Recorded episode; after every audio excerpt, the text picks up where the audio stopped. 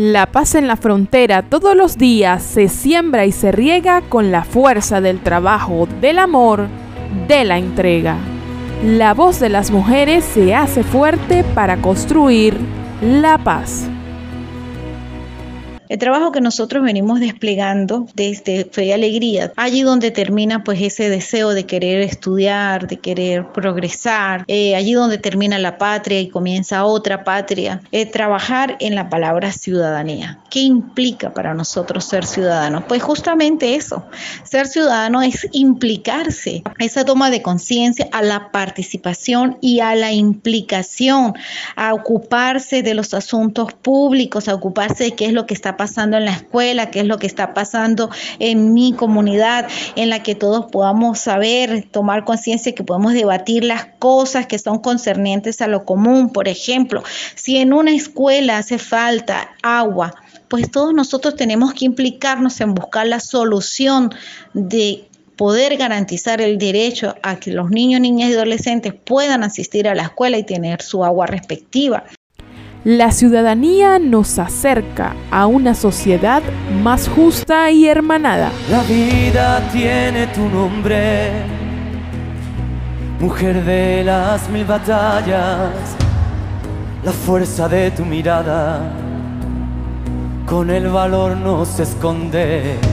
Hay que plantar la esperanza en el lugar donde duele para que crezca bien fuerte. Esta es una campaña de Red Diálogo en conmemoración del 25 de noviembre, Día de la Eliminación de las Formas de Violencia contra las Mujeres.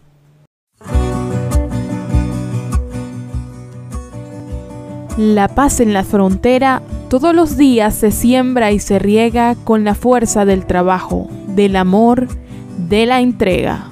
La voz de las mujeres se hace fuerte para construir la paz.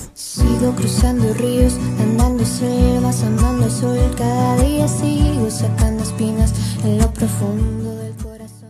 Ella es Adriángela Álvarez y nos habla de su construcción de la paz con referencia al acceso a la información pública, que no solamente es un derecho, sino que además se le presenta a los comunicadores sociales como una herramienta para fortalecer el ejercicio del periodismo. Esto se ha visto vulnerado considerablemente, sobre todo en la frontera del territorio nacional. Ser mujer y aunado a esto periodista es una actividad arriesgada. Por otro lado, el derecho a la información pública está íntimamente relacionado con el derecho a la libertad de expresión pues un ciudadano bien informado moldea y da a conocer mejor sus opiniones sobre un determinado tema de interés nacional. Pero lamentablemente cuando se quiere buscar esa información muchas veces el rechazo y la agresión verbal no se hace esperar. Cuando eso sucede no solo te vulneran el derecho de ser mujer y de ejercer tu profesión, sino que vulnera el derecho de las víctimas a expresar y difundir sus ideas.